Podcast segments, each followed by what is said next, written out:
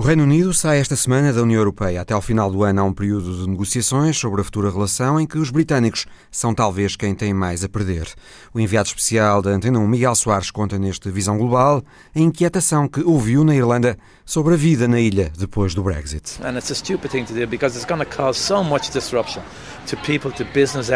Analisamos também com Bernardo Pires de Lima a ascensão dos verdes na Europa, agora que as alterações climáticas estão no topo da agenda. Na Alemanha, os verdes colocaram-se mesmo na condição de poder vencer eleições nacionais. É um partido a ter em conta, claramente. E vai certamente a jogo, quer em eleições antecipadas ou no calendário previsto das eleições federais alemãs, com perspectivas de as vencer. Com o politólogo Marco Lisi do IPRI, olhamos para as eleições regionais de hoje em Itália que podem dar mais um impulso à extrema-direita de Matteo Salvini rumo ao governo nacional. Bem-vindos.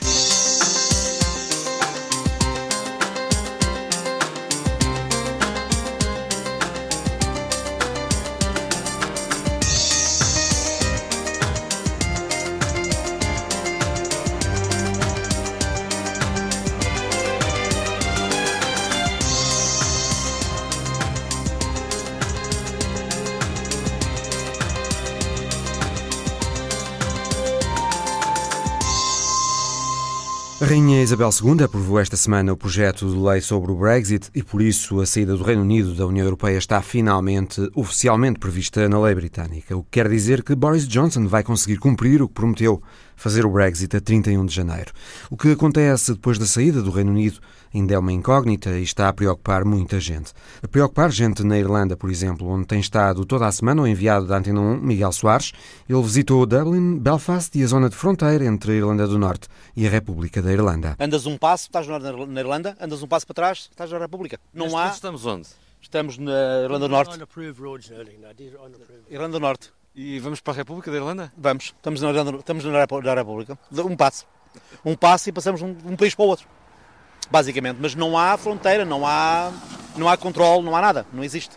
Uma ilha, dois países. O Rui Abreu acredita que ainda haverá a Irlanda transformada num só país. Penso que as duas Irlandas vão não digo daqui a um ano, daqui a dois, mas penso que ainda vai ser no meu, no meu tempo de vida que ainda vou ver, portanto, a, a, a, Irlanda livre, entre aspas, dos ingleses depois de 700 ou 800 anos de, de ocupação. Bem diferente é a opinião do sogro Jimmy, que não acredita numa Irlanda unificada, pelo menos tão cedo. Aos 82 anos, Jimmy ainda conduz e trabalha numa oficina. Passo decidido e a bom ritmo leva-nos até um pequeno edifício onde dantes funcionava um pub. Havia horário para cumprir e quando se esticava e a polícia de uma das Irlandas aparecia, entrava-se por um país e saía-se por outro, ou seja, por uma porta ou outra, explica Rui Abreu. Não podiam estar nos pubs até muito tarde, se houvesse um controle policial, uh, polícia do norte, eles saíam pela porta para o sul. Eles, não, eles já não podiam passar, não, não podiam fazer nada. Se vinha a guarda de, do sul, eles saíam, saíam, saíam pelo norte, também já não podiam fazer nada. Portanto, deixávamos. Rui Abreu tem 55 anos, dois filhos, um de 25 que deixou com a mãe em Portugal aos 6 à procura de vida melhor. Chorei muitas lágrimas, às vezes no silêncio da noite, portanto chorei algumas lágrimas, muitas saudades, mas depois o tempo é aquilo que eu costumo dizer, o tempo não, um, não apaga a dor, mas atenua. E outro de 11 que tem dupla nacionalidade, filho da segunda mulher, uma irlandesa que faleceu há 10 anos, vítima de gripe A tinha apenas 37 anos e estava grávida. Já passa de 10 anos que eu decidi que dedicar a minha vida completamente. Aliás, foi uma promessa que fiz à mãe do meu filho quando ela estava num caixão. Foi que ele ia ser a minha prioridade e vai ser a minha prioridade até ao fim dos meus dias. O filho mais novo não esconde que gosta muito de ir a Portugal com o pai sempre que é possível.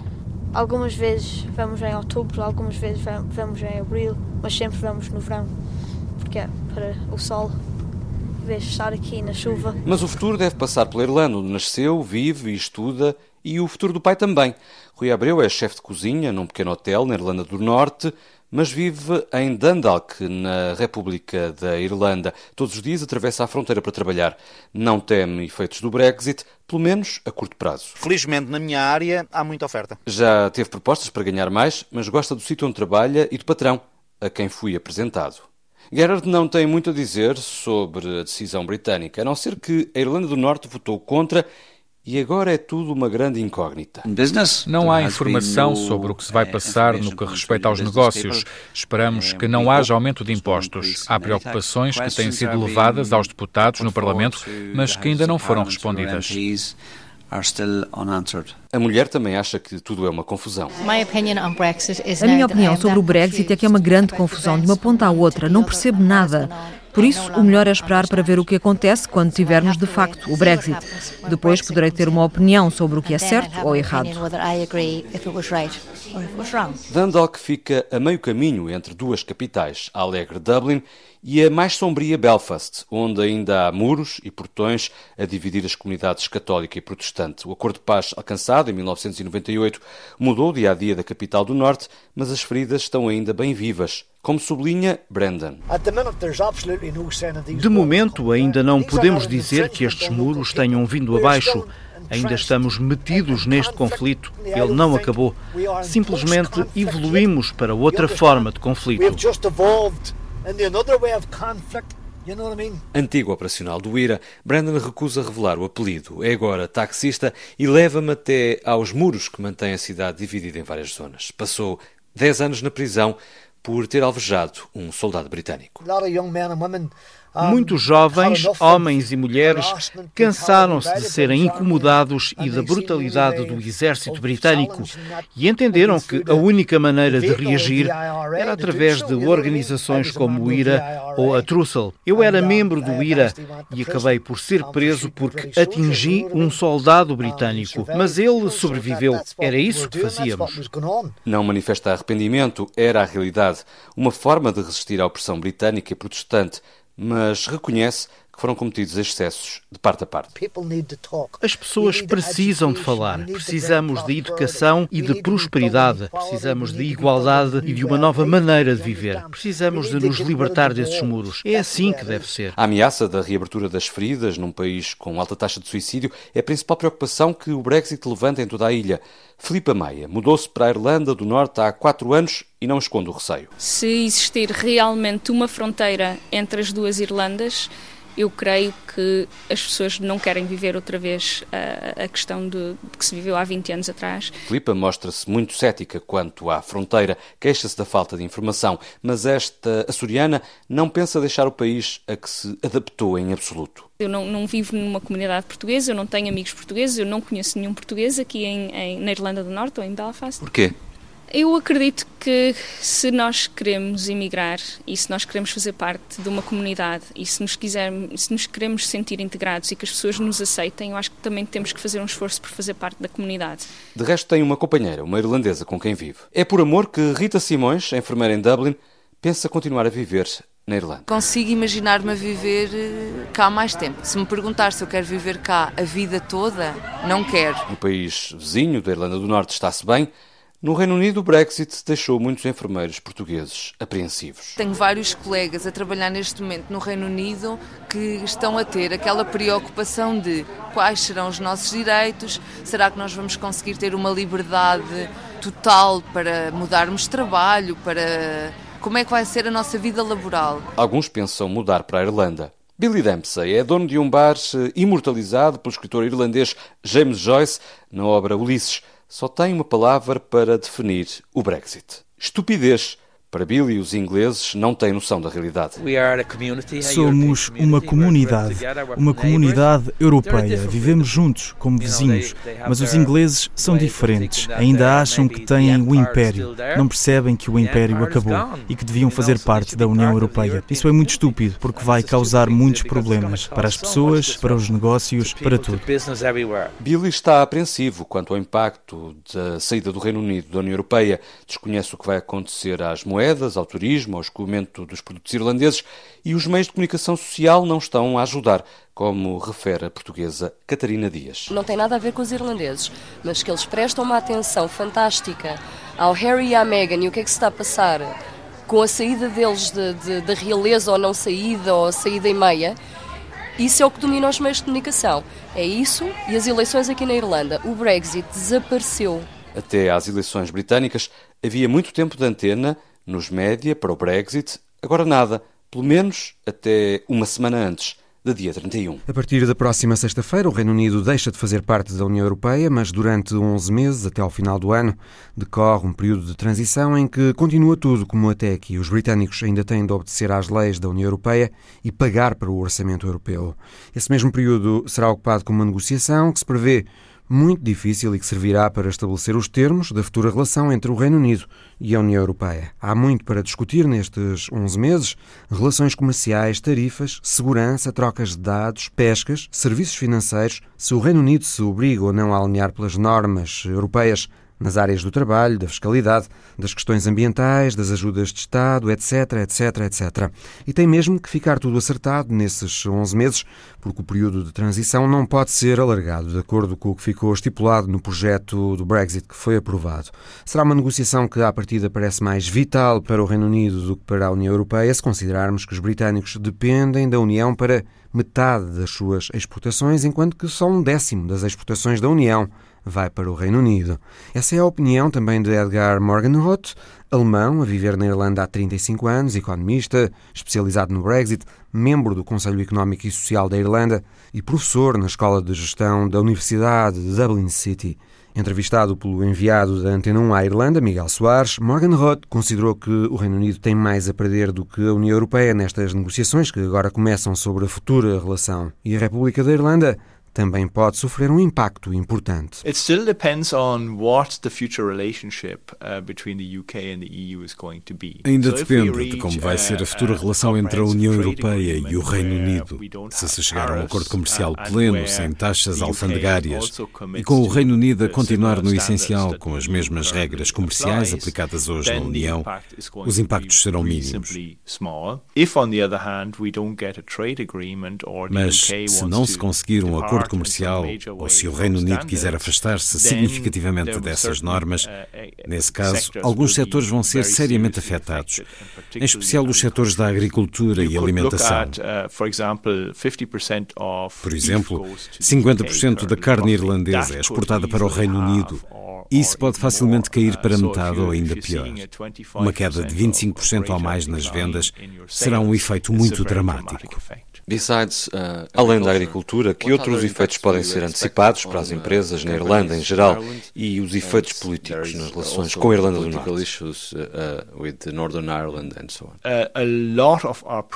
Muitos produtos irlandeses não vão para o Reino Unido, vão para outras partes do mundo, mas são transportados através do Reino Unido. Para Portugal seria como se a Espanha deixasse a União Europeia. Empresas que precisam das estradas espanholas para escoar os produtos teriam de repente de fazê-lo num país que já não pertencia à União. Isto tem um impacto nas exportações, porque acrescenta burocracia e atrasos e, portanto, aumenta os custos. Quanto à Irlanda do Norte, é uma grande preocupação, porque houve um conflito armado que durou 30 anos e que só acabou porque foi possível chegar a um acordo de paz em que a pertença à União Europeia era uma parte importante. Porque a fronteira entre as Irlandas era invisível, não havia uma barreira física. Agora, com a saída do Reino Unido, uh, a fronteira passa a ter outro significado, em especial para os republicanos radicais da Irlanda do Norte que continuam a querer desligar-se do Reino Unido para se reunirem à República da Irlanda. Isto vem dar mais motivos para prosseguir essa agenda radical que para alguns implica violência. Como vê o processo do Brexit e que efeitos antecipa para o Reino Unido?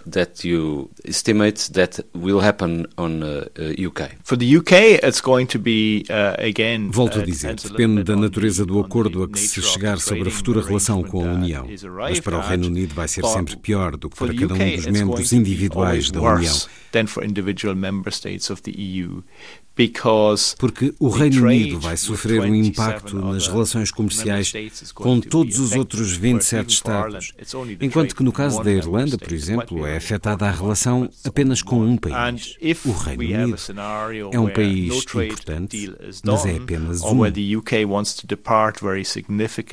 Caso não se chegue a um acordo comercial, ou caso o Reino Unido queira afastar-se de forma substancial das normas europeias, incluindo as normas que regulam os apoios do Estado, etc., a União Europeia vai querer proteger os seus interesses, as suas empresas, e isso vai traduzir-se em mais barreiras ao comércio com o Reino Unido. A longo prazo, antevejo um cenário ainda mais complicado pós-Brexit em que também muito do investimento direto estrangeiro vai fugir do Reino Unido para os países da União Europeia, porque quem produz para o mercado comunitário europeu se vê começarem a levantar-se barreiras à introdução de produtos nesse mercado, é muito natural que mude a sua produção para o espaço da União.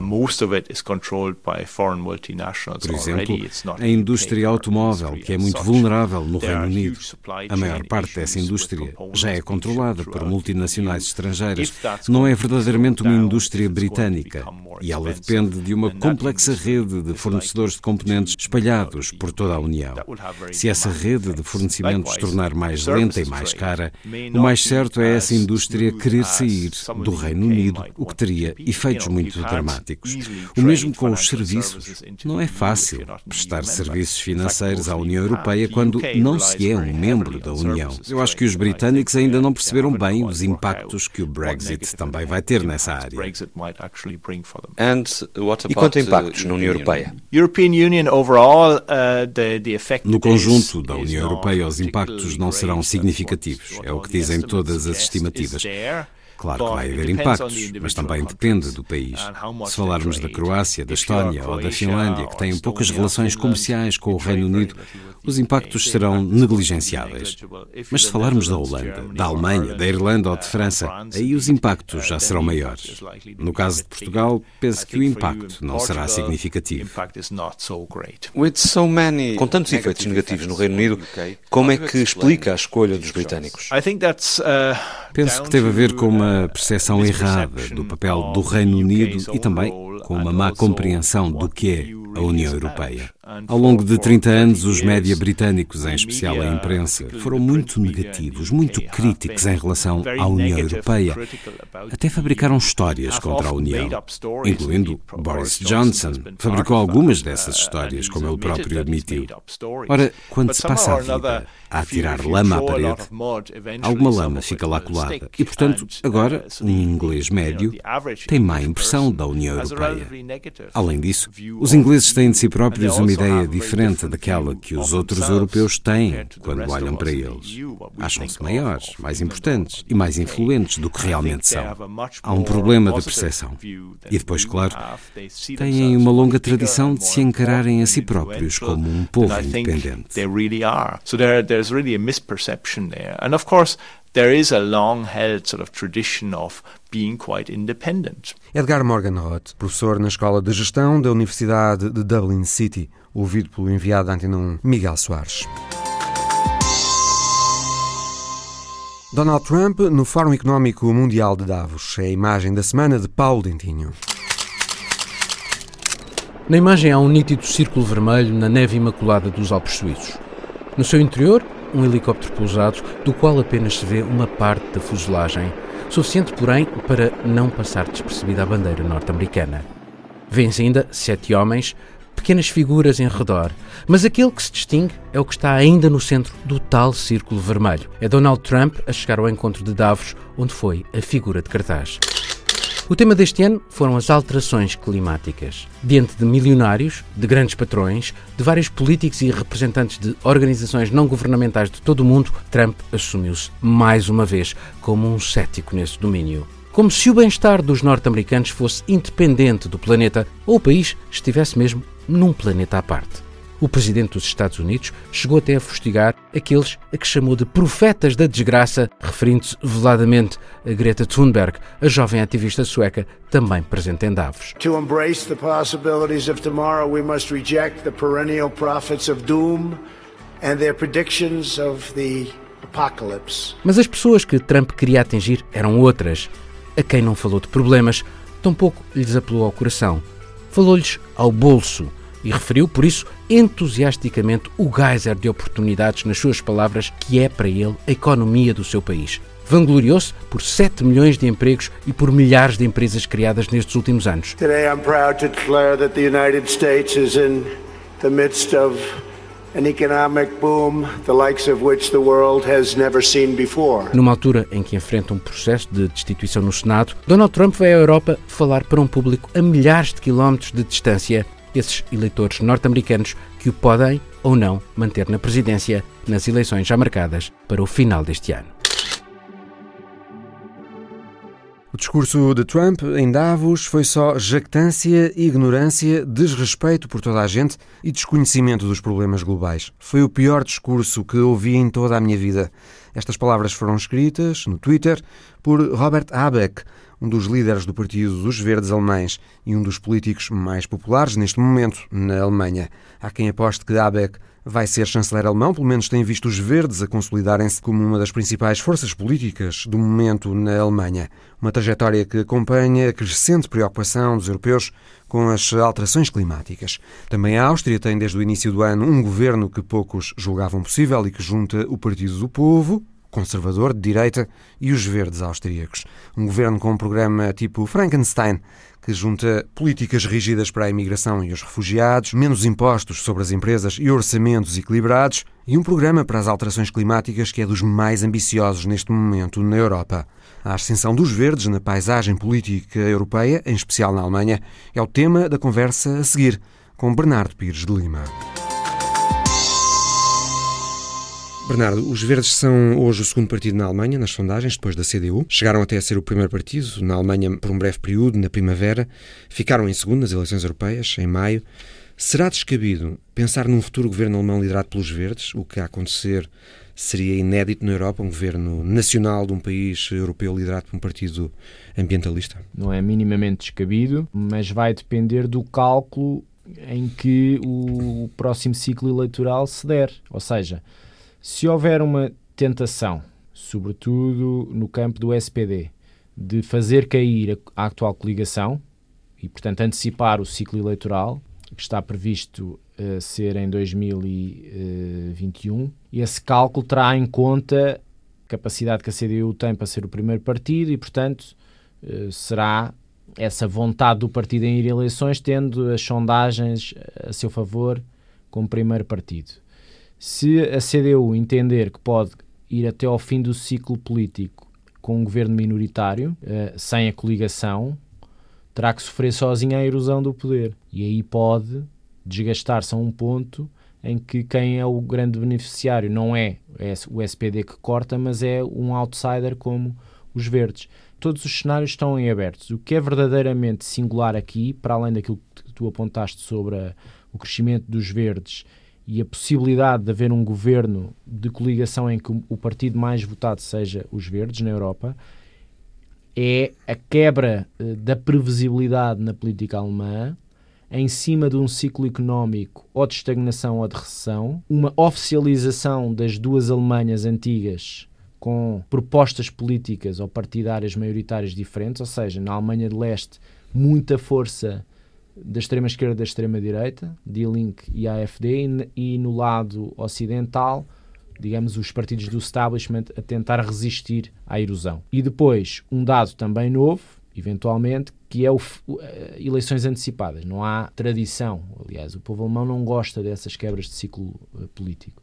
Está aqui dados novos, eu considero mesmo que 2020 nós tendemos a considerar a, a, as eleições nos Estados Unidos como o dado mais importante do ano, mas eu apontaria esta erosão das condições de estabilidade e de previsibilidade na Alemanha como o dado mais impactante para a Europa. Não é, não é só por razões económicas, porque há muita exposição à economia alemã, mas também pelo fator de, de, ano em que é oficialmente assumido por todos que com o Brexit há uma continentalização da política europeia, portanto, um excesso eventual de diretório do ex-franco-alemão, e a Alemanha não estar preparada pelas condições de instabilidade interna para assumir o fardo dessa liderança, conjuntamente com a França. Portanto, são dados eh, novos, um bocadinho imprevisíveis, que dão à política alemã uma enorme centralidade nos destinos do, da gestão política europeia. Uma eventual coligação chamada Preta-Verde, ou seja, CDU verdes seria inédita na Alemanha a nível nacional, mas não ao nível regional, uma vez que certo. existem coligações CDU verdes a esse nível, ao nível dos Länder, existem no Hesse e em Baden-Württemberg, onde os verdes até uh, lideram certo. a coligação. Os verdes têm experiência do governo na Alemanha. Têm experiência federal e têm experiência estadual. Federal, tem experiência federal com sete anos uh, com em ligação com o SPD do, do chanceler Schröder. Há uma, uma evolução dos verdes desde aquelas dimensões dos anos 70 e dos anos 80 com uma agenda muito aberta de anticapitalismo, um certo fundamentalismo ideológico, anti-institucionalismo democrático, um pacifismo radical, antinato.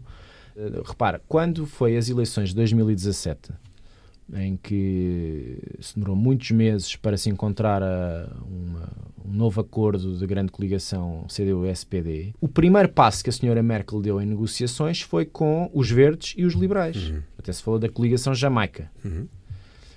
Os liberais saltaram fora e quem queria muito ir para o governo rapidamente eram os verdes, porque os verdes tinham, eh, na sua interpretação dos resultados e do, dos programas, pensavam que era, era mais compatível com a proposta política da senhora Merkel.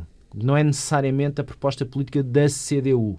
Há uma, uma ala direita da CDU que não é muito alinhada com as propostas mais sociais-democratas da senhora Merkel, nomeadamente na imigração. Essa mudança de agenda e de programa dos verdes encaixa também muito com essa proposta política que a senhora Merkel encarna. Agora, não existindo a senhora Merkel, ninguém nos garante que o centro político da CDU seja magnânimo. E o que nós estamos a assistir, quer em sede de congresso, dissonâncias em algumas figuras do governo, quer em termos de juventude partidária, é uma grande radicalização à direita, tal como o SPD. O SPD tem, hoje em dia, até pela liderança que ganhou o Congresso em dezembro, que é abertamente contra a grande coligação, e na juventude partidária, uma hostilidade grande às grandes coligações que têm existido com a senhora Merkel e um encostar à, à esquerda. E, portanto, nós, eh, os verdes podem ficar aqui com um amplo espaço de oportunidade para alavancar ainda mais as sondagens.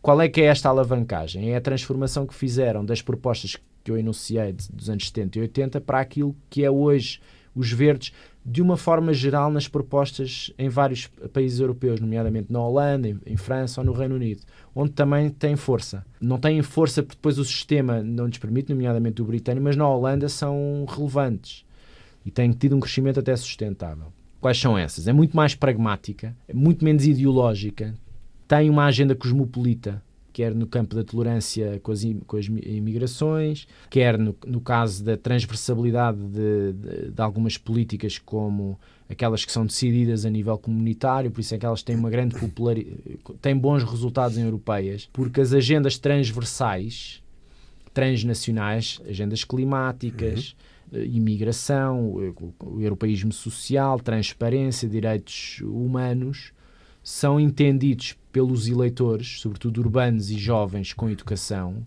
classe média e classe média alta, como eh, facilmente atribuíveis a entidades supranacionais. São aqueles que tendencialmente melhor gerem questões transversais, transnacionais e não os Estados eh, centrais. Portanto, tem uma, uma, uma, um discurso bastante mais eh, aceite.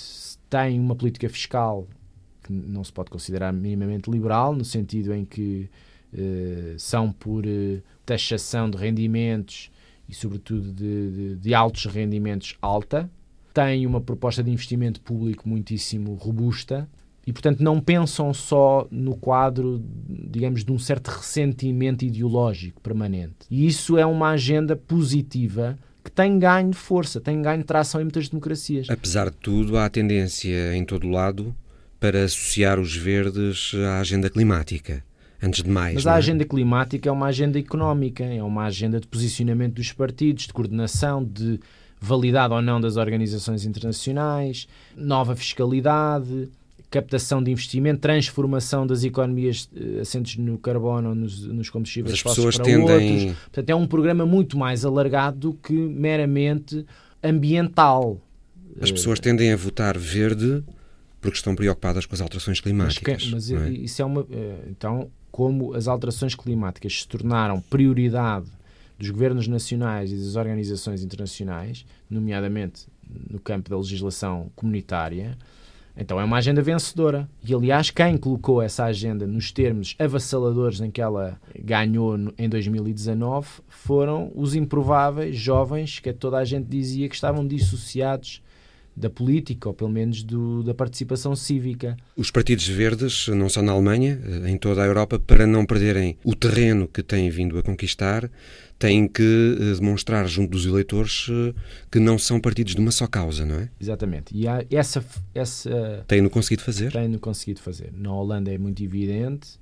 Depois tem outras características que têm a ver Portanto, com. se vier uma recessão económica, não há a possibilidade de isso poder reduzir as hipóteses uh, dos partidos verdes? A partir das agendas deles. Por os eleitores sobre... poderem mudar o foco para as preocupações económicas, passando as questões do clima para segundo Mas as plano? questões do clima são questões económicas, não é? Porque são hum. questões que obrigam a transformações brutais nas economias. Por isso é que muita gente diz que 2030 é irrealizável para fazer as transformações estão em cima Embora nem sempre os eleitores façam essa associação nas suas cabeças, não é? Mas os Entre verdes, as uh, causas ambientais e as questões económicas. os verdes alemães, os verdes holandeses uh, e outros espalhados pela Europa têm, por exemplo, no contexto da crise financeira e da gestão da zona euro em relação às dívidas soberanas, às, à crise da, da banca, às bolhas imobiliárias, toda a solidariedade ou falta dela que existiu entre as economias da zona euro, tiveram posicionamentos, têm um, um, um projeto político para a Europa, têm um projeto político para as crises económicas, nomeadamente aquelas que têm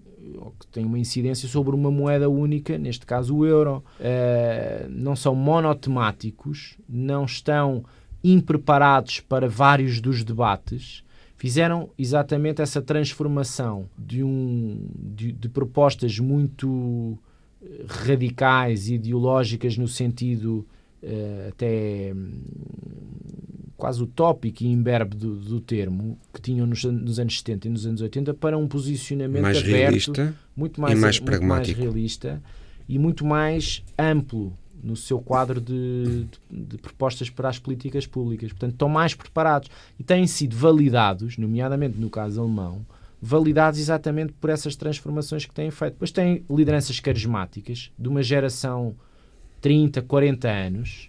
O caso holandês também é paradigmático é liderado, o Jesse Clever é um filho de marroquinos e tem ótimos resultados, é um, é um caso ótimo da Alemanha, orador, já lhe chamaram Verde o Obama holandês. Tem uma dupla liderança, o Robert Habeck tem 50 anos e a Annalena Baerbock com 39. 39 duas gerações, uhum. do, dois tipos de percursos. É, o, o que me parece interessante aqui é, sustentadamente, talvez nos últimos dois anos, os verdes têm consolidado uma posição estadual e federal nas sondagens ou em várias eleições uh, de crescimento. Os verdes na Alemanha na estão Baviera, representados em 11... Ficaram em segundo nas eleições regionais da Baviera. É. governos é. estaduais, em 16 Länder que existem na Alemanha. Portanto, só em 5 desses Länder é que os verdes não estão representados. Pronto. Tem beneficiado local. do facto de, em todas este, este consulado da senhora Merkel, já vamos na terceira grande coligação com o SPD, e há erosão destes dois partidos. Beneficia dessa erosão e vai buscar eleitores, quer um, quer outro. Vai buscar eleitores à abstenção também. E, portanto, é mobilizador de voto. Uh, e, portanto, é um partido a ter em conta, claramente. E vai certamente a jogo, quer em eleições antecipadas ou no calendário previsto das eleições federais alemãs, com perspectivas de as vencer. A política, Bernardo, está muito estranha, eu diria, se olharmos ao que se passa na Áustria desde o início do ano. Há ali uma aliança entre verdes Sim. no governo nacional, entre verdes, pragmatismo verde. entre verdes e conservadores que são mais à direita do que a CDU de Angela. Merkel na Alemanha. Isto parece uma coisa contra a natura, mas a verdade é que fez-se, não é? Fez. Uh, ah, e depois o programa, o programa de governo na Áustria mistura aspectos de uma agenda conservadora, por exemplo, uh, na, na imigração, com objetivos uh, ambiciosos do ponto de vista climático por exemplo. À partida pareceria uh, querer juntar água e azeite, mas conseguiu-se juntar estas duas pode forças, aparentemente pode ser explicado inconciliáveis. Por é? pragmatismo pode ser às vezes explicado por sobrevivência do, do, das lideranças, ou seja, ou agarram a oportunidade do poder ou depois não conseguem aguentar-se mais na oposição e são substituídas em processo interno. pode haver várias explicações para esse caso. Não sei se é muito replicável. Não, os Extremos Verdes estão muito empenhados em ser a principal força progressista naquele país. E, portanto, entrar Sim, no as governo... concessões que fazem ao, ao chanceler Kurz. É, não, serão, não serão as mesmas que os verdes alemães fariam hum. numa coligação com a senhora Merkel. Apesar de tudo, a senhora Merkel, com os erros todos do, do seu consulado, estabeleceu ali... Ela é, é verdadeiramente a líder de uma grande coligação sociológica social-democrata. E é por isso que é apreciada por uma certa ala do SPD, é apreciada por uma certa ala do, do da CDU e apreciada por muitos eleitores dos Verdes. Portanto, é do Ela centro. É uma mulher do centro, é uma mulher de gestora de crises que se foi aguentando no poder, que não cedeu às ondas da novidade mediática e do estrelato que hoje em dia está à volta da, do exercício da política. Os, os, os alemães apreciam essa sobriedade, mas depois tem um problema que é a, a disfuncionalidade entre a proposta que ela uh, corporiza e a ansiedade da agenda das suas bases. Portanto, a CDU hoje em dia não está muito afinada com o que ela representa, nem uma parte da, do, do SPD com o que ela representa. Portanto, há aqui um centro que é mais ou menos liderado por ela, para um partido ou para o outro, mas os extremos consolidaram-se. Isso é muito evidente nas propostas das duas juventudes partidárias, que têm muita força em quadro de Congresso, ou seja, os delegados que levam ao Congresso. Foi muito evidente agora no Congresso de dezembro do SPD. E depois nas várias. Eh, na força que têm para levar ou uh, ministros a governo ou na uh, mediatização de algumas políticas mais aos extremos. E, portanto, eu acho que o tempo dela é um, é um fim de tempo. Quem está mandatado para vir não tem nem o carisma dela, nem a experiência, nem tem a popularidade dela. Não é por ter subido a Ministra da Defesa que, que a vai ganhar, pelo contrário. Portanto, não sei até que ponto é que a nova liderança da EKK também não é transitória uhum. para outra coisa qualquer. Essa outra coisa qualquer é que pode vir da ala direita da CDU. E aí perde-se o centro. Perdendo-se o centro, os verdes podem no ocupar. Porque são os únicos, verdadeiramente, o SPD também está num processo de grande erosão e de uhum. fricção interna, que têm uma proposta suficientemente cosmopolita, que não ceda às margens. Uh, dirão uns que é muito radical do ponto de vista fiscal, é? pode ser mais agregadora. Uhum e, e, por ser mais agregador e também ser um virar de página do, num certo rotativismo entre os dois grandes partidos, ser aquilo que vai marcar o próximo ciclo político na Alemanha. Eu acho que nós estamos próximos de iniciar um novo ciclo político na Alemanha, certamente pelo fim da senhora Merkel, mas também por estas dinâmicas partidárias e económicas. Bernardo Pires de Lima. Hoje há eleições regionais em Itália, na Emília-Romanha, no norte, e na Calábria, no sul, duas regiões em que a Liga de Matteo Salvini normalmente não tem grandes resultados. Na rica Emília-Romanha ganha normalmente o centro-esquerda e a pobre Calábria costuma mostrar também aversão à Liga conotada com o separatismo do Norte. Mas este ano é diferente. O popular Salvini vem-se afirmando como líder indiscutível da direita em Itália, ganha cada vez mais a expressão nacional e está em condições, quer na Emília-Romanha, quer na Calábria, de conseguir resultados que lhe permitam seguir no caminho de tentar afundar ainda mais um governo nacional em crise e provocar eleições antecipadas que levem a extrema-direita ao poder em Itália. Analisamos as eleições italianas com Marco Lisi, do Instituto de Relações Internacionais da Universidade Nova de Lisboa. Marco Lisi, Matteo Salvini, mesmo que não consiga vencer estas eleições na Emília-Romanha e na Calábria, se conseguir um bom resultado, como as sondagens indicam, ele pode fazer a leitura nacional desses resultados que ele pretende? Uhum. Eu, eu, acho que sim, concordo que ele, de facto, nesta campanha eleitoral está a tentar nacionalizar eh, estas eleições, portanto, fazer uma leitura nacional. Uh, e eu acho que, mesmo que não ganhe as eleições, pode aproveitar deste resultado, do bom resultado, para uh, se candidatar uh, ao, ao, ao, governo e ser uma alternativa quando houver uma próxima ocasião, uma uh, ruptura dentro da coligação que apoia o governo, ou uma crise do governo, ou outras competições eleitorais. Ele continua a ser um homem muito popular em Itália, não é? Ele continua com uma popularidade muito alta e está agora a beneficiar também da crise que há quer eh, do PD, quer sobretudo do Movimento Cinco Estrelas, que tem metade dos consensos que tinha um, há menos de dois, há um ano e meio, quando houve as últimas eleições legislativas. Cinco Estrelas que têm perdido gente para vários partidos, incluindo para a Liga de Matteo Salvini, Cinco Estrelas que esta semana deixou de ter uh, Luigi Di Maggio como líder do partido, ele saiu, não é?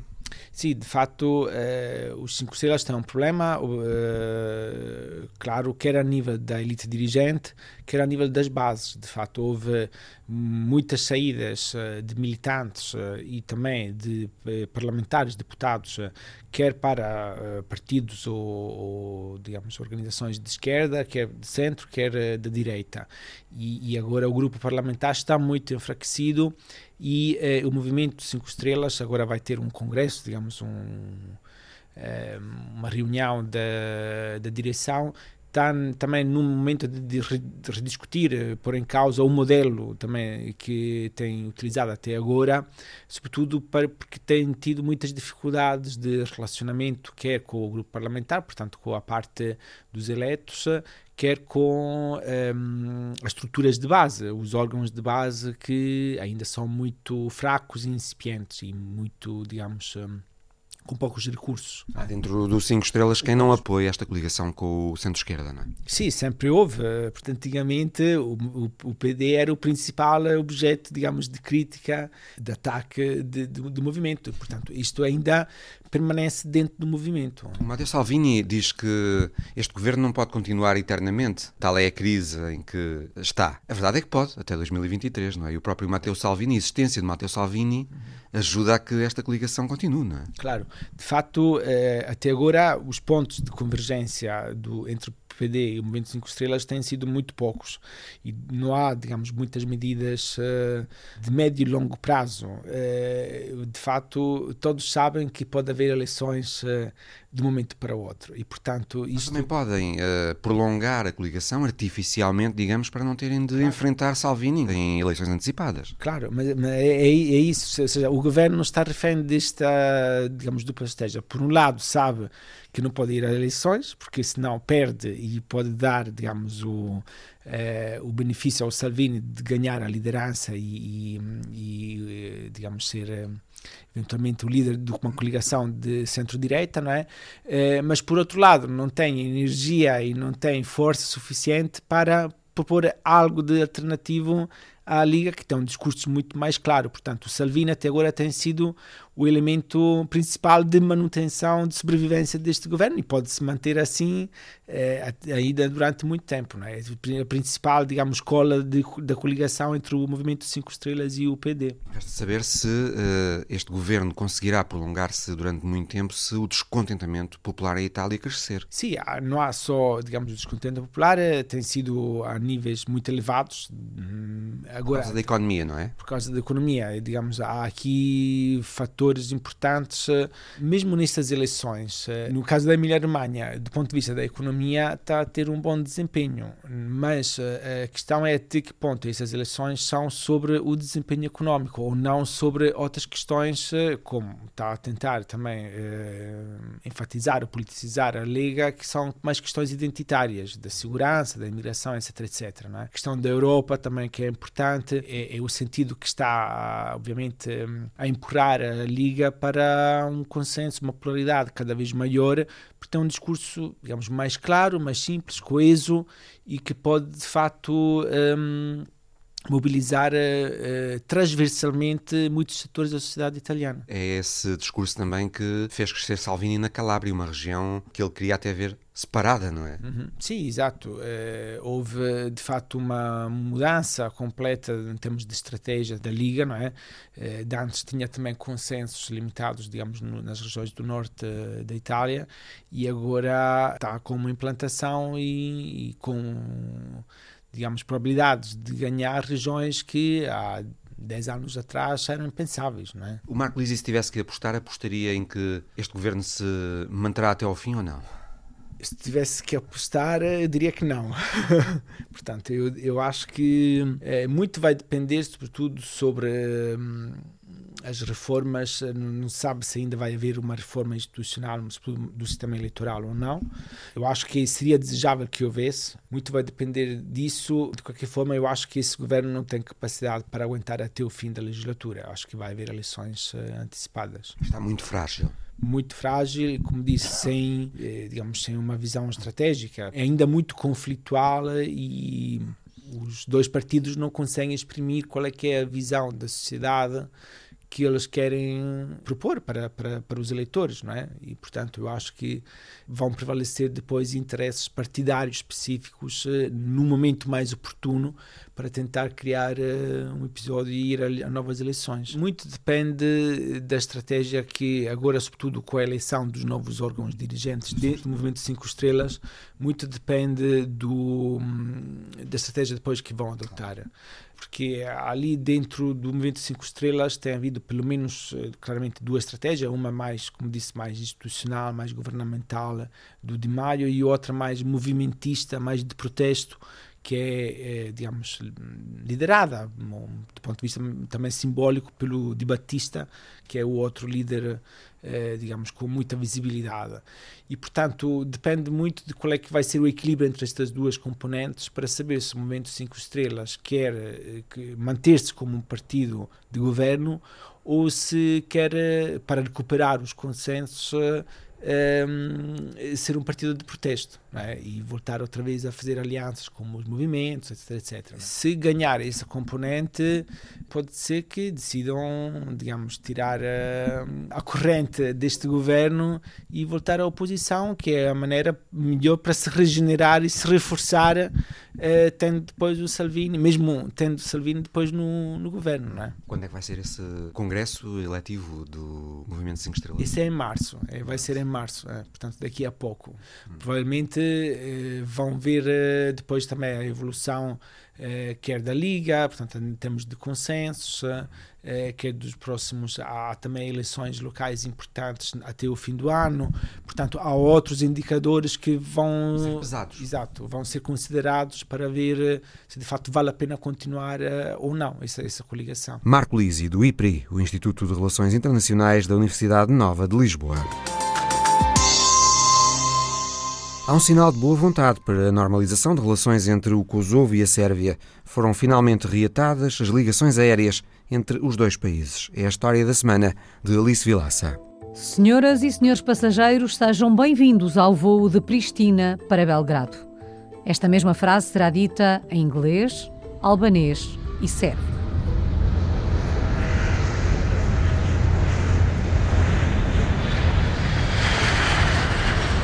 A Sérvia e o Kosovo chegaram a um acordo para retomarem os voos entre as capitais Belgrado e Pristina. As ligações aéreas entre estes dois países estavam interrompidas há mais de duas décadas. Segundo o The New York Times, o acordo foi negociado pelos Estados Unidos da América e é visto como um pequeno passo para a reconciliação entre os dois países dos Balcãs. President Trump has been singularly focused on trying to solve this problem. Richard Grenell, embaixador dos Estados Unidos na Alemanha, foi nomeado como enviado especial de Donald Trump para as relações entre a Sérvia e o Kosovo, desempenhou um papel fulcral nas negociações que duraram vários meses. Grenell disse que a chave para atingir este acordo foi deixar de lado o longo conflito político e realçar o potencial económico da ligação entre os governos de Belgrado e Pristina. In Kosovo and Serbia, on the economic front, Young people need jobs. This is the mantra of the Trump administration. Em Davos, entrevistado pela Euronews, o presidente sérvio Aleksandar Vučić agradeceu o papel dos Estados Unidos da América. They did together with us the, that establishment of a direct flight between Belgrade and Pristina. Um agradecimento que chegou também pela voz do presidente do Kosovo, Hashim Tashi. Thank you very much what you do for us. It was historical agreement. And thank you to President Trump. O acordo foi assinado por Milun Trovanac, secretário de Estado do Ministério da Economia da Sérvia, Esset Barica, diretor-geral da Autoridade de Aviação Civil do Kosovo, e Michael Knitter, diretor de operações da Eurowings, uma transportadora de baixo custo que pertence à Lufthansa. Após a assinatura na Embaixada Americana em Berlim, Knitter disse que os voos devem ser retomados assim que os dois países resolvam os obstáculos burocráticos. 25 minutos é o tempo que vai demorar o voo entre Belgrado e Pristina.